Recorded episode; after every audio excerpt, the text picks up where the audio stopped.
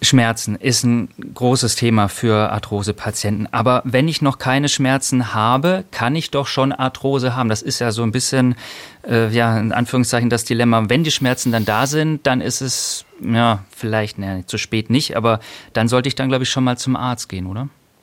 Tausend Antworten. Das ist auf jeden Fall richtig.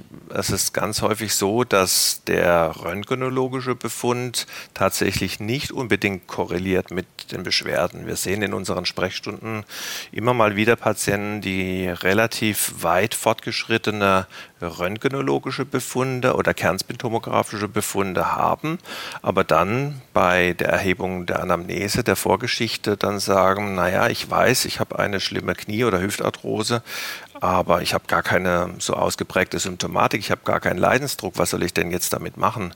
Und natürlich umgekehrt, wir haben Patienten, die in der Sprechstunde sich vorstellen mit Schmerzen in den Gelenken, wir aber zumindest auf der konventionellen Bildgebung, also dem normalen Röntgenbild, wir keine über die Altersnorm hinausgehenden verschleißbedingten Veränderungen sehen. Ähm, da das der Patient häufig nicht einschätzen kann und ähm, gehört es in die Facharztsprechstunde. Und deshalb mein Rat an die Hörerinnen und Hörer, dann tatsächlich, wenn sie verunsichert sind, dann den Facharzt aufzusuchen.